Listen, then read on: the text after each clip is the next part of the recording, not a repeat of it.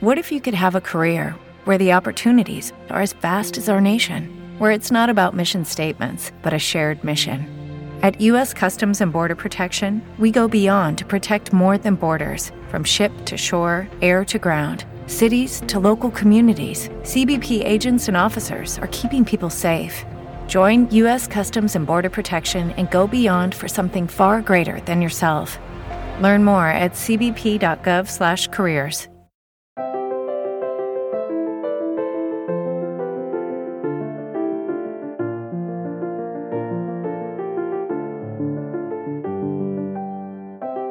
Bienvenidos a Lactando, un podcast de Milcar FM sobre lactancia y crianza con apego, producido por la Asociación Lactando de la región de Murcia.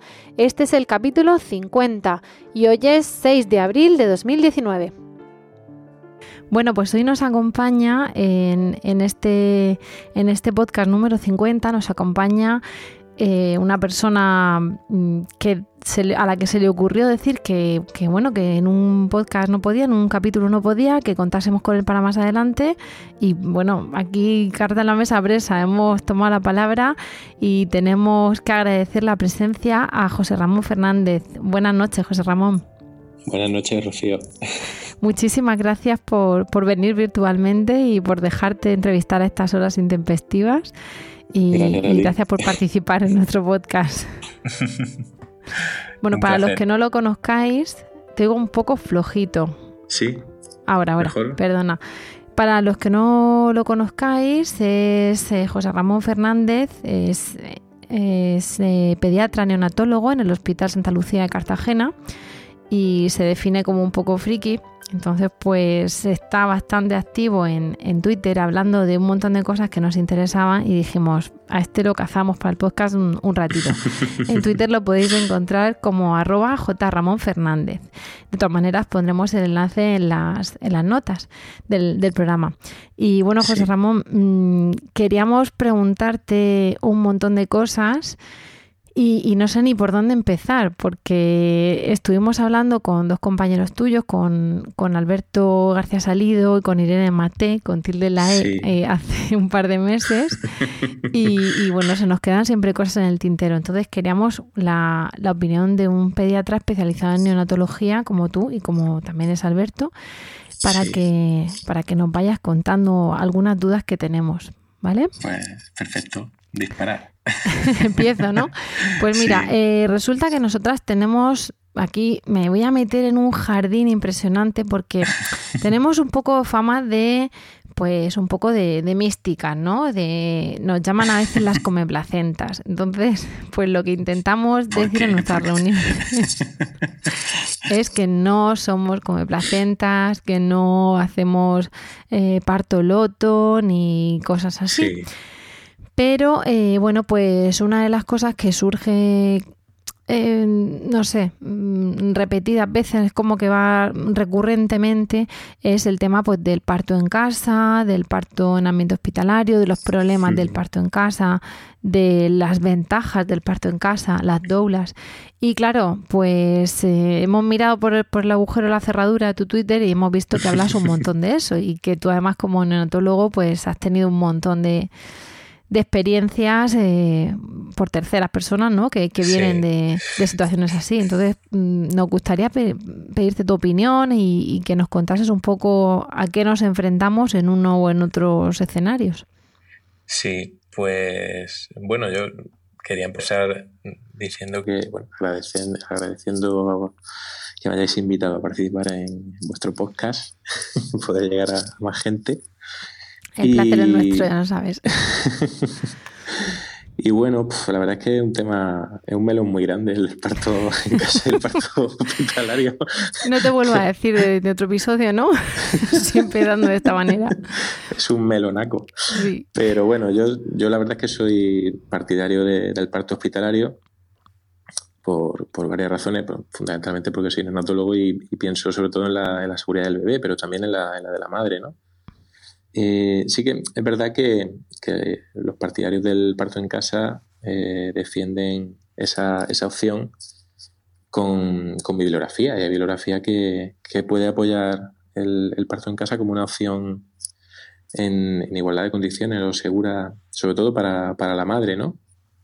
Así que se ha visto en, estudios en, realizados en los países donde hay más tradición de, parto en casa, como Inglaterra o Holanda, ¿no? que son los típicos países que, se suelen nombrar, eh, que el parto en casa pues, no supone mayor riesgo para, la madre, hay incluso menos, eh, menos instrumentación del parto, menos, menos cesáreas también es lógico, ¿no? Porque estás en un ambiente que no es hospitalario y probablemente pues, no tienes tanta facilidad para acceder a, ese tipo de procedimientos, ¿no? Se intenta todo, ¿no? Antes de eso. Claro. Quizás se, se, espera un poquito más o se tiene más paciencia que no exista en un ambiente hospitalario en el que, bueno, es más sencillo, ¿no? Tienes el quirófano al lado, tienes el instrumental al lado y pues, seguramente no le darás tantas vueltas a la cabeza, ¿no? Y bueno, esa es su parte, ese puede ser un aspecto positivo, ¿no? Pero bueno, yo también veo algunos aspectos que, me preocupan, ¿no? Y, son, pues sobre todo la, atención del neonato, ¿no? Eh, cuando... La claro, porque se habla de ventajas para la madre. Sí, sí, ventajas, para la madre sí que parece que... Pero a ver qué pasa con el bebé, ¿no? Pero el neonato, pues en caso de que todo vaya bien, pues, como es en la gran mayoría de los partos, pues, afortunadamente la gran mayoría de los partos eh, van bien y no hay que hacer ningún tipo de actuación sobre el recién nacido. Yo, de hecho, me encanta que en la guardia no me llamen de paritorio porque significa que no ha habido ningún problema y que no he tenido que bajar a hacer absolutamente nada. De hecho, muchas veces bajo y no tengo que hacer nada. Porque te avisan por porque el bebé pues, haya habido expulsión de líquido meconial o haya, hayan visto algunas aceleraciones en el registro del monitor y muchas veces, la gran mayoría de las veces, pues bajo, mm, veo cómo nace, nace el bebé llorando bien y conforme he bajado me vuelvo a subir sin hacer nada. Una carta sobresaliente, tira por tu casa. Entonces, la gran mayoría de las veces es así. Pero claro, hay situaciones muy infrecuentes, mm, muy infrecuentes y no tan infrecuentes, porque bueno, se, suele decir y son estadísticas que salen siempre en todos los, cursos de, de reanimación de RCP, que un 10% de los recién nacidos necesitan algún tipo de ayuda más o menos importante o más o menos compleja al, nacer, ¿no? Para, ayudarles a, iniciar la respiración, es lo, más, lo primero, lo más importante que tiene que hacer el recién nacido, ¿no? Al pasar de ese medio acuoso a aéreo. Y se dice que, bueno, un 10% necesitan algún tipo de ayuda y un 1% puede necesitar alguna ayuda un poco más compleja por parte de personal especializado. Por eso que son eventos raros, pero no tan raros, si sumamos muchos partos, ¿no? Claro, a lo mejor nos hemos acostumbrado a que esas cosas remonten precisamente a, base de, que baje el pediatra paritorio, que baje el neonatólogo, pero eso en una casa... Claro, yo el, problema que veo es, ese. Bueno, en una casa habitualmente, un parto en casa se hace con, con matrona como en el hospital. por suerte, la gran mayoría de los partos los llevan las matronas y no tienen ni que llamar al ginecólogo para que, o a los, a los tetra para que intervenga, ¿no?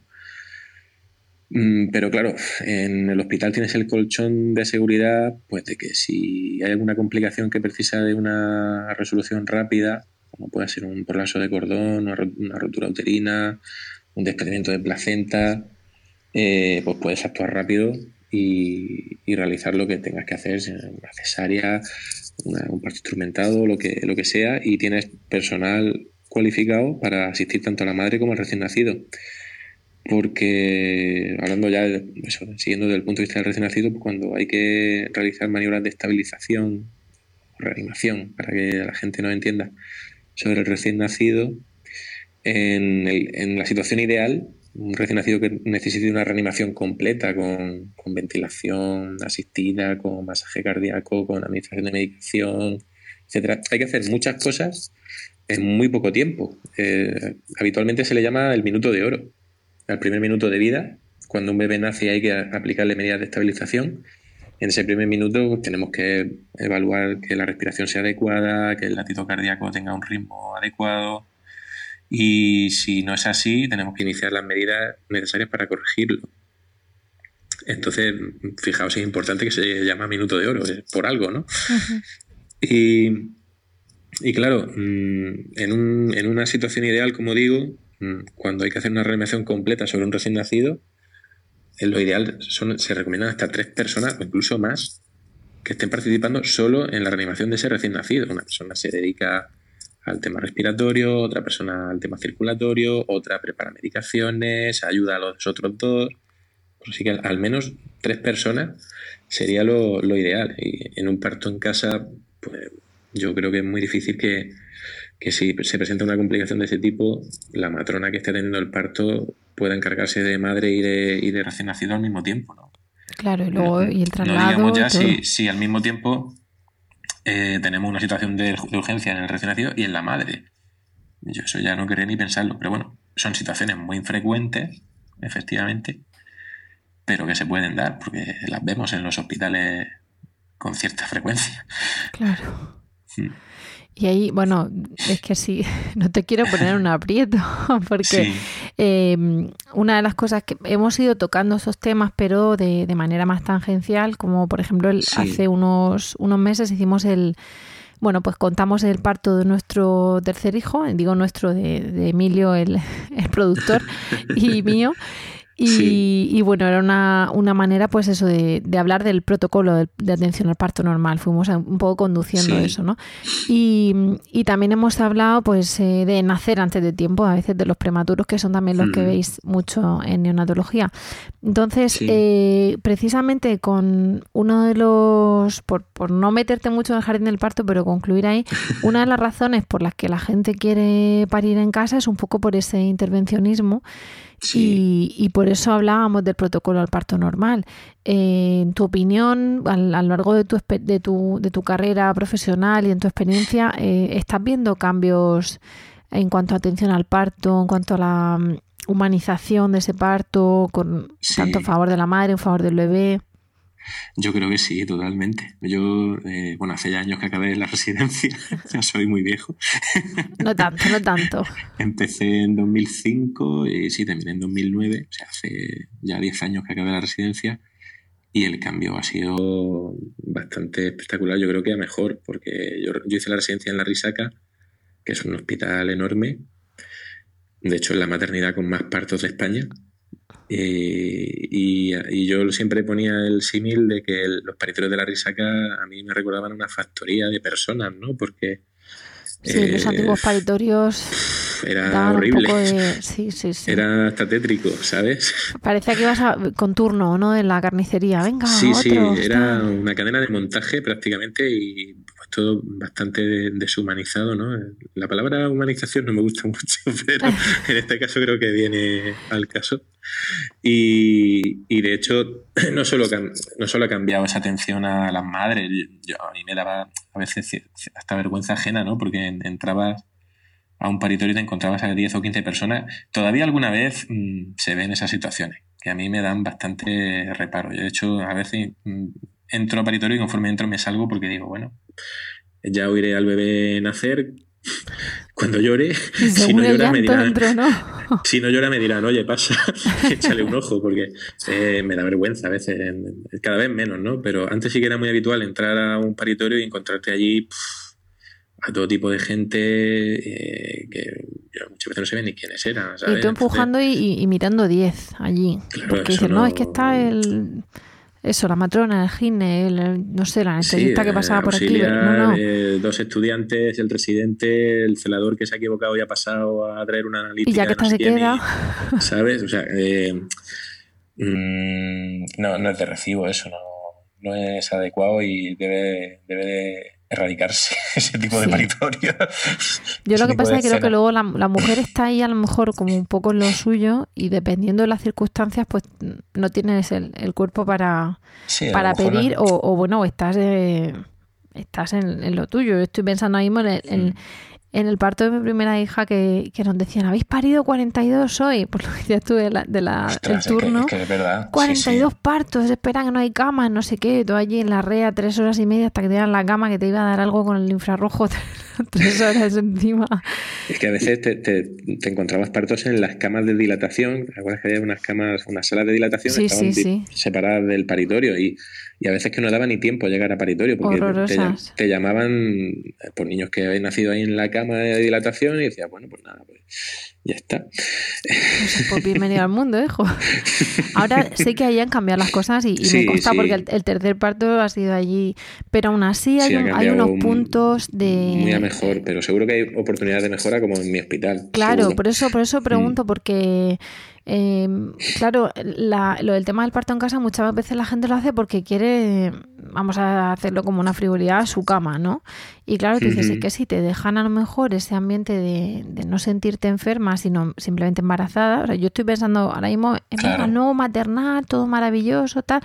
Y el nuevo maternal, eh, lo digo porque lo he contado en el, en el podcast, como al final fue inducción, porque no nacía ni, ni para atrás, ni vamos, de ninguna manera, un prolongadísimo, pues estás ahí con otra señora, las dos dilatando, aguantando contracciones, viéndote el monitor, no sé qué, venga a ver, y, me puse a parir en la cama, como tú dices, o sea, me bajaron pariendo en el ascensor y los familiares de esa señora allí y claro, sí, en ese momento, total de, intimidad que no es de recibo. Claro, allí, allí yo evidentemente estaba mm, eh, eh, imbuida ¿no? por las contracciones y, que, y un parto sin que no quería epidural y tal. Pero luego lo pensé, digo, vamos a ver, yo allí con el cuñado la hermana, el otro, claro, porque como iban a dilatar con allí, venga, todo el día y, la mesa con otra en la cama, o sea, en la habitación con otra gente. Y luego bajas a paritorio y como habían dicho que iba una pariendo, pariéndose encima, había diez. Y te está atendiendo una y las otras nueve que las conté después mirando.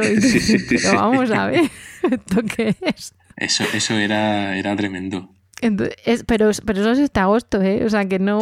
que te hablo de, hace años. Ah, yo pensaba que me estabas diciendo de, del primero. El primero y luego la referencia última, ah, la, de la, la, de la, claro, la dilatación en las, en las camas estas que dices tú. Sí, sí, sí. Es el primero, pero en el tercero también, pues es un prolongadísimo con los familiares al lado que se bajaban a fumar, que volvían.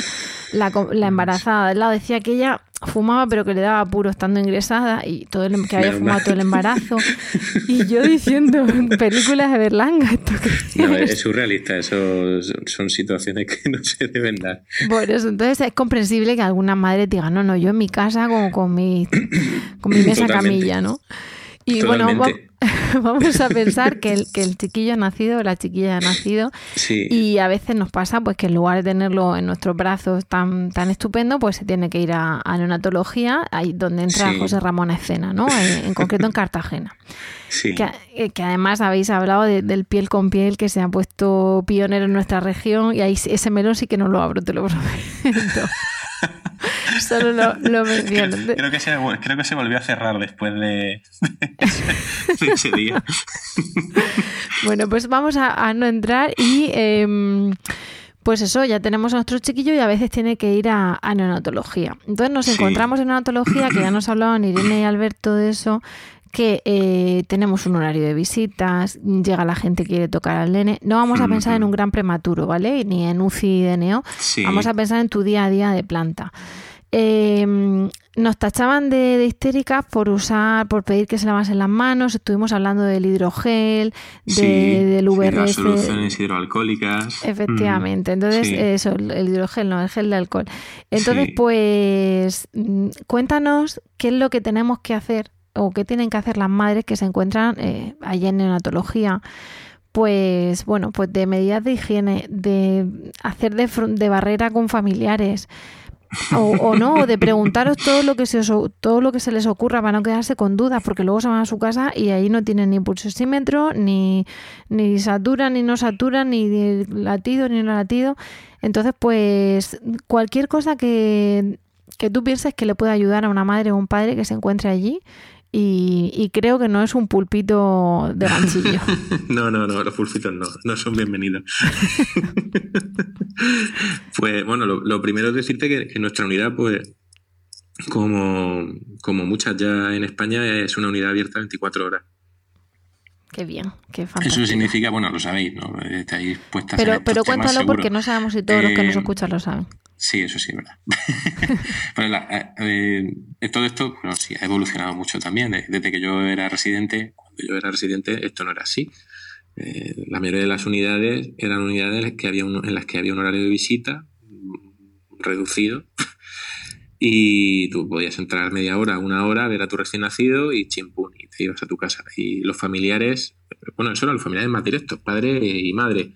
Los familiares menos directos, ya pongamos hermanos, tíos, abuelos, etcétera, con suerte podían ver al recién nacido a través de un cristal a una distancia de dos o tres metros y ya. Entonces, eso por suerte ha cambiado y ya, pues yo creo que casi prácticamente casi todas las unidades tienden a eso porque es como debe ser. Hay que favorecer que los papás estén el mayor tiempo posible con el bebé y de esa manera pues también fomentar el vínculo de la estancia materna, ¿no? Porque si para todos los niños es importante y es beneficiosa la lactancia materna, para niños que están ingresados en neonato, especialmente prematuros, mucho más. Entonces, mm, eso, eso para empezar. que... luego te pregunto eso. que, afortunadamente ya se tiende a, que sean unidades abiertas 24 horas. Y en cuanto a las precauciones que hay que llevar, pues tampoco son muy distintas de las que hay que llevar con cualquier recién nacido. Realmente en mi unidad pues, lo más importante que se le dice a los papás es que antes de entrar que se laven bien las manos con la solución hidroalcohólica por aquello que comentábamos de las infecciones que se pueden transmitir, que la gran mayoría pues, son por, contacto, ¿no? especialmente por los virus respiratorios, los virus intestinales y demás que a los adultos pues a lo mejor nos supone un día malo o dos días de baja y a un recién nacido pues le puede suponer un ingreso en UCI o incluso puede ser algo más grave. Eh, pero bueno, al margen de eso, mm, yo creo que hay que restarle dramatismo a, todo esto, ¿sabes? Al fin y al cabo son, son niños mm, y los niños tienen que estar con sus padres y hay que restarle dramatismo a, a esta... no dramatismo, eh, restarle gravedad al asunto, no dar excesivas instrucciones tampoco, porque yo creo que no me gusta usar tampoco la palabra instinto demasiado. yo creo que todos un poco hacemos lo mejor que podemos por los bebés, en este caso sus padres, y llevando esas mínimas precauciones de, pues, si estás si estás acatarrado, ponerte mascarilla, lavarte bien las manos, como digo. Eh, poco más tienes que hacer que estar con ellos, darle su cariño y su y contacto físico, que es, que es lo que necesitan en esos momentos. Y que no vayan 15 a ver al bebé que está en eh, Ese es otro tema. Eh, ahí, sobre todo el padre o la, o la pareja de, de, la, de la mamá que esté dando el pecho, puede ser padre, puede ser madre, pueden ser dos madres, pueden ser mm, lo que sea, me da igual. La, la, eh, la, que ha parido y alguien a su La que ha pues parido y su pareja, sea quien sea eh, su pareja, tiene que hacer un poco de parapeto si hay familiares que en lugar de ayudar, porque la familia está bien y puede ayudar muchas veces, pero en otras ocasiones son incluso un obstáculo. También a veces para la propia lactancia. Claro, que te dicen, quiero subir a verlo. Ya, pero es que no vas a poder pasar. O vas a poder pasar y no vas a poder tocar la cuna ni cogerlo en brazos. Ah, no, entonces no subo. Claro. Y, claro, tú dices, pero... Lo fundamental. ¿Por qué vas a coger en brazos a un nene que está lleno de vías? Exactamente. Quien tiene que estar ahí son sus padres. Eh, mamá y, y, su pareja. Y, y, el resto, pues bueno, pueden estar de apoyo si quieren, pero, pero la verdad es que los fundamentales son, son los papás. Los demás pueden apoyar siempre y cuando no, estén siendo un obstáculo. Efectivamente, o sea, ayuda, no lo contrario. Tiene que ser ayuda, porque si te van a suponer un obstáculo, una traba, o te van a estar eh, calentando la cabeza, no tienes suficiente leche, el bebé así no se coge, ¿qué haces? Pues en mi tiempo está. Pues, Bastantes dudas tienen, ¿no? Al principio de recién parida, sobre todo si es Bastante liada está ya la gente y tiene ideas a veces erróneas en la cabeza como para que encima vengan a, a marearles más todavía, ¿no? Y con respecto a lo, con lo que decías de la lactancia, em, eh, el tema de la unidad abierta 24 horas es maravillosa. Mm. Porque eh, fomenta una lactancia de demanda, que es lo que debería de ser, eh, en todos los bebés eh, sanos, digamos. Evidentemente yo no entro en unos prematuros donde vosotros seáis los que eh, ponéis la pauta de, pues, de alimentación por, por sonda nasogástrica o parenteral o lo que sea, ¿no? Pero vamos a pensar en un bebé que es capaz de mamar y que ahí vosotros lo, lo, recomendáis. Claro, si no restringen las visitas, pues se fomenta esa lactancia de demanda. Em, tengo, tengo una duda que más bien es un poco preguntarte cómo lo harías tú, porque nos encontramos en, nuestras carnes, en concreto, yo hablo de las mías, aunque no hay que dar nunca experiencias, pero al final tuve la mala suerte de conocer la, unidad y, y no hacen más que mandar a las madres a casa, a que duerman por la noche. Y claro, cuando les estás diciendo que no te vas, porque en este caso es un ingreso relativamente corto, no es un prematuro, vas a estar ahí un mes, mes y medio en ese, en ese sillón, cuando tú le estás diciendo que es que tú estás para él y él está para ti y ya está, y que, y que te vas todos los días a ducharte y vuelves, que no sufran, que sin duchar no vas a estar a su lado, pero no te vas, no te vas a dormir y te insiste el personal en que te vayas a tu casa a dormir, en que no vas a tener leche porque estás estresada, en que te vas a quedar sin leche. Em, eso mm, os llega a vosotros, a los pediatras, porque a lo mejor esa información es la que da la, digamos, el, auxiliar, la enfermera, tal, a la madre, y eso se carga las estancias, pero vamos, a mí me indigna. Sí, no, no, estoy de acuerdo contigo. Eso no debería ser así. no, al contrario, hay que fomentar que los papás estén el máximo tiempo posible, porque para eso son unidades abiertas.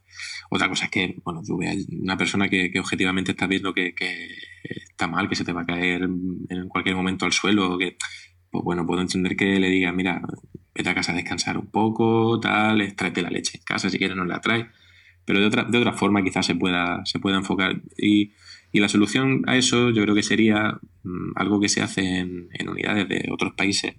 En España no sé si en algunas se hará, puede, puede que sí, a lo mejor alguna, alguna unidad de Madrid o de Barcelona quizás se haga, que, es eh, habilitar habitaciones en el hospital para que los papás se puedan, puedan pasar la noche o incluso a veces hay edificios anexos a, al hospital, tipo hotel, para que puedan irse a descansar, estar cerca, estar cerca de, la unidad y poder acercarse cuando quieran.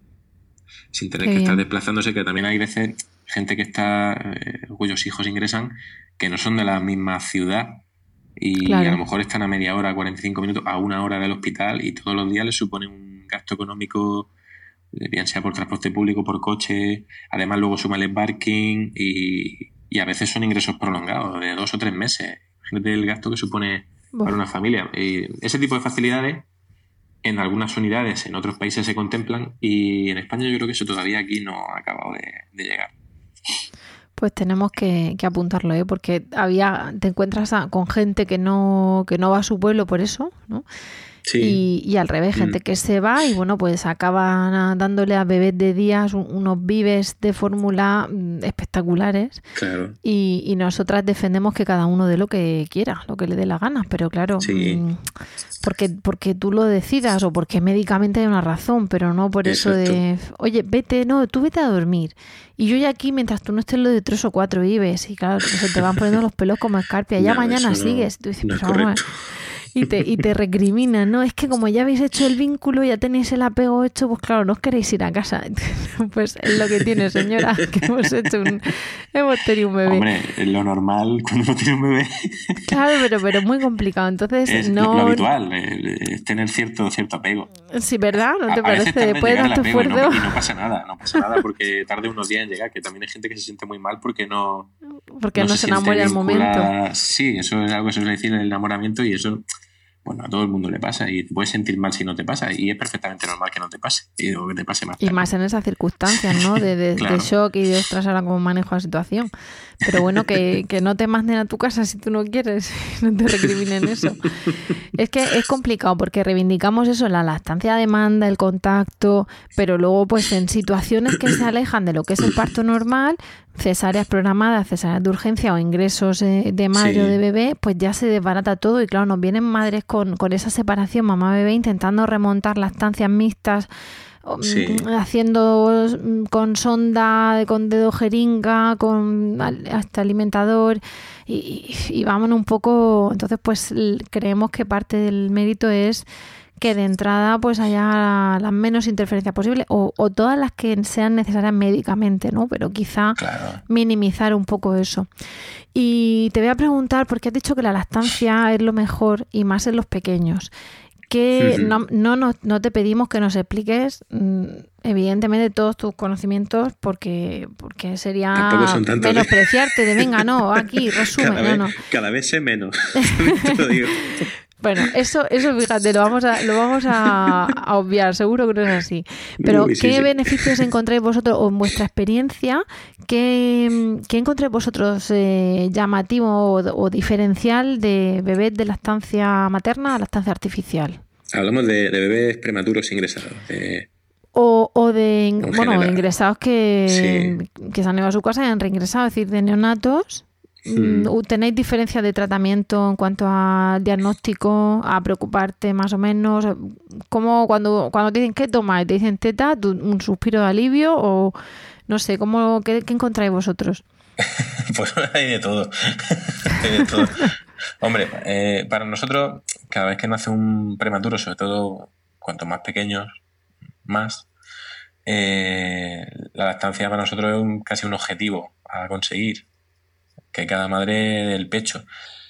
Antes mucho más cuando no teníamos disponibilidad de leche donada. Pues imagínate, ahora que tenemos disponibilidad de leche donada, pues bueno, si por circunstancias médicas o por lo que sea la mamá no, no puede, pues tenemos ese, ese comodín ahí, ¿no?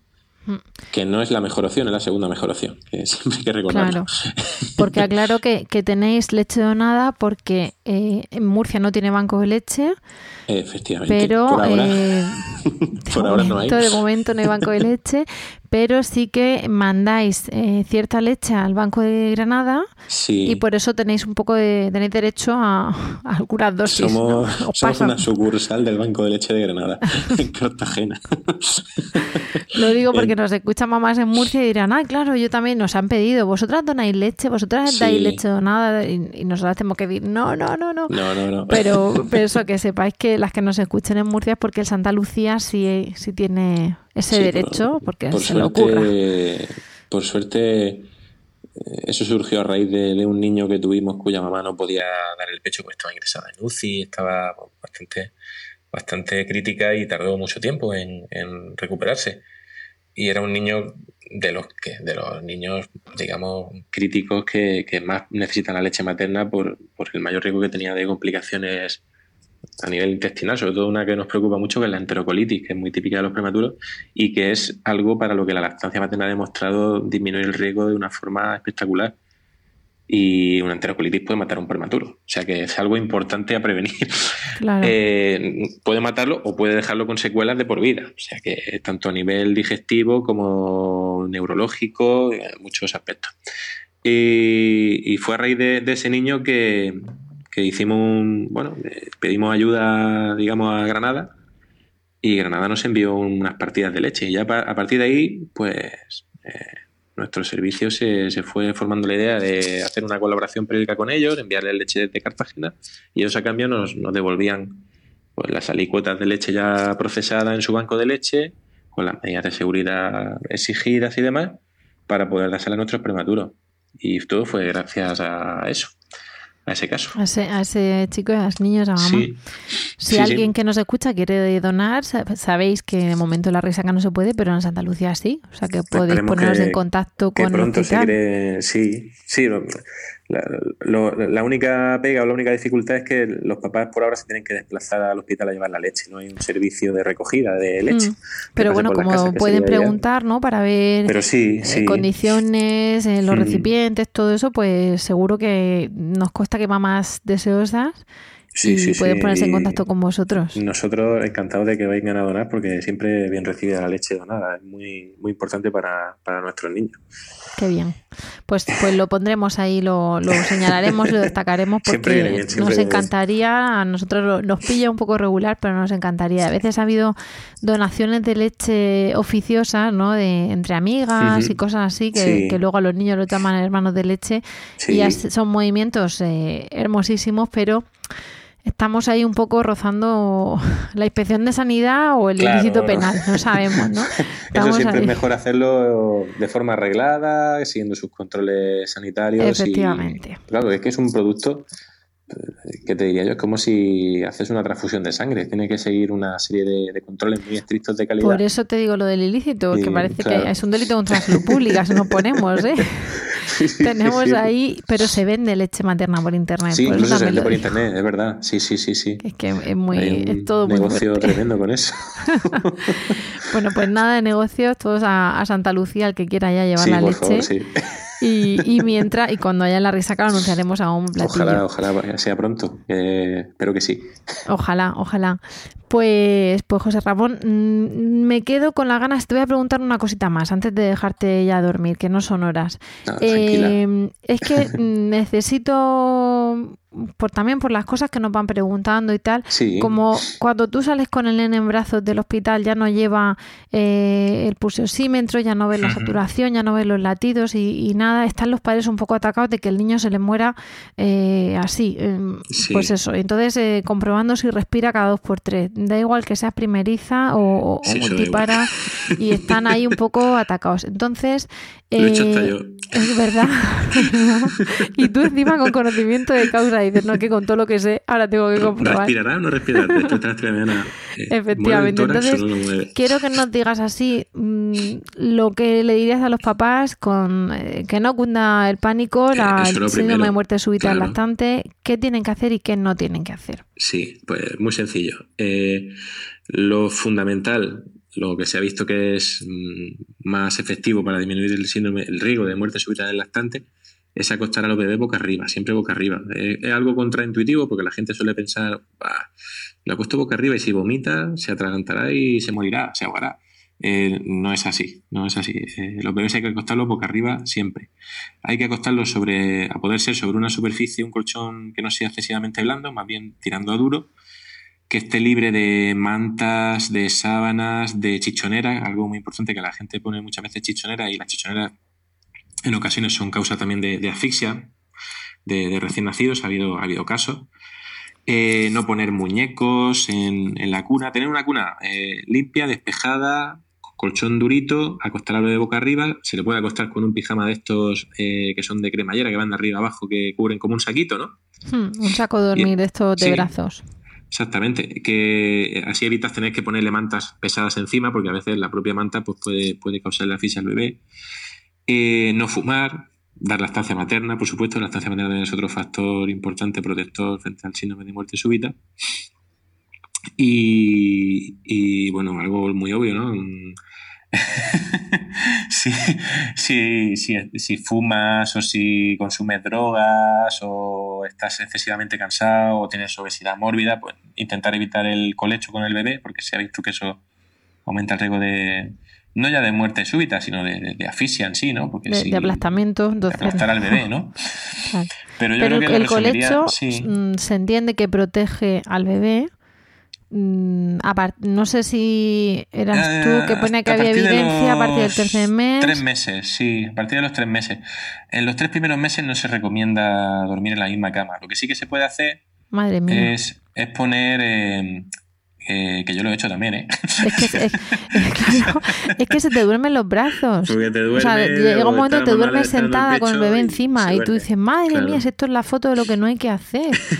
claro, pero, pero llevas días sin dormir y, se te ha dormido encima y tú sentada a lo mejor. A veces es inevitable. Si es que eh, intentar eso tampoco, tampoco quedarse con el bebé sentado en un sofá ni nada en, en decúbito prono, o sea, decir boca abajo sobre el pecho, que eso también es muy típico, quedarse dormido con el bebé sobre el pecho, ¿no? Boca abajo.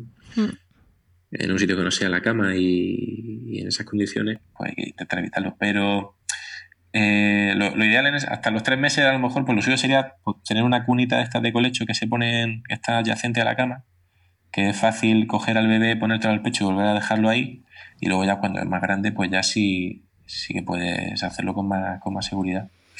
¿Y ese riesgo cómo disminuye con la edad? ¿Entendemos? Eh, ¿Cuándo es más sensible? Sí, suele ser el, primer año de vida. Sobre todo los seis primeros meses hasta el año de vida.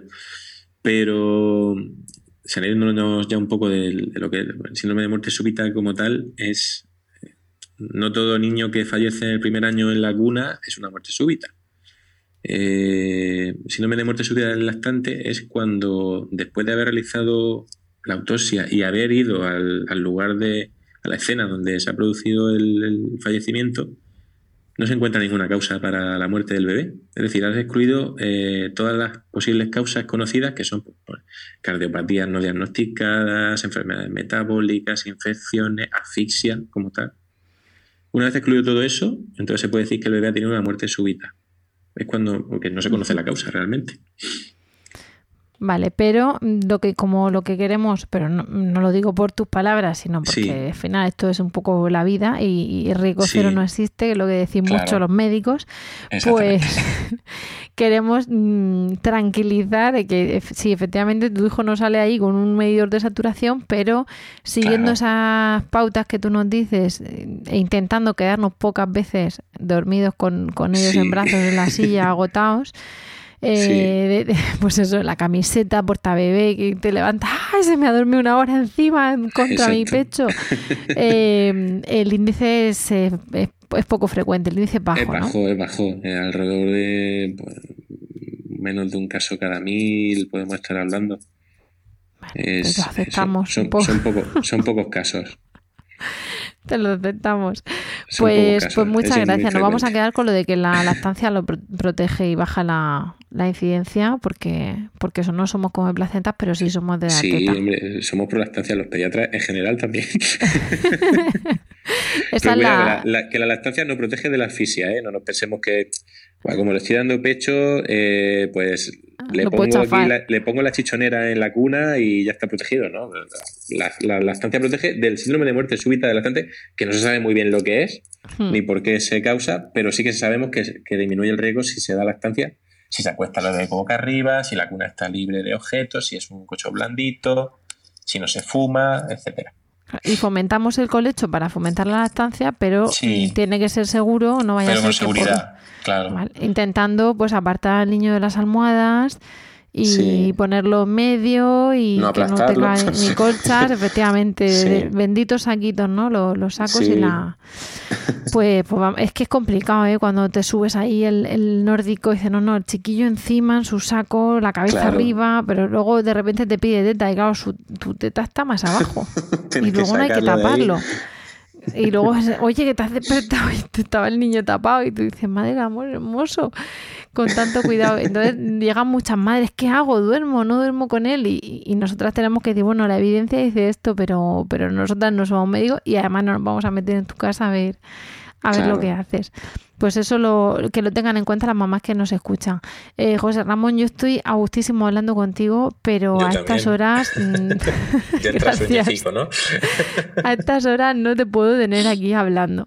Este podcast lo, lo, vamos a sacar un poquito más tarde porque, porque dijimos, oye, luego tenemos los días más liados y, te, avisaremos, te lo agradeceremos, te haremos la ola por Twitter y por redes. no hace falta, no hace falta. Hombre, vaya que no, vaya que no. Y lo que vamos a hacer es despedirte y dejarte que te acuestes, ¿vale? Así que pues con esto hemos llegado al final del podcast de hoy. Muchas gracias, muchísimas gracias José Ramón por acompañarnos. Muchas gracias. Muchas gracias. Muchas gracias a los demás por el tiempo que habéis dedicado a escucharnos y esperamos de corazón que os haya resultado entretenido y de utilidad. Y ya sabéis que esperamos vuestros comentarios en lactando.org o en emilcar.fm barra lactando, donde también podréis conocer el resto de programas de la red. Nos despedimos ahora sí de José Ramón y de todos vosotros. Hasta el próximo programa y os deseamos, como siempre, mucho amor y mucha teta.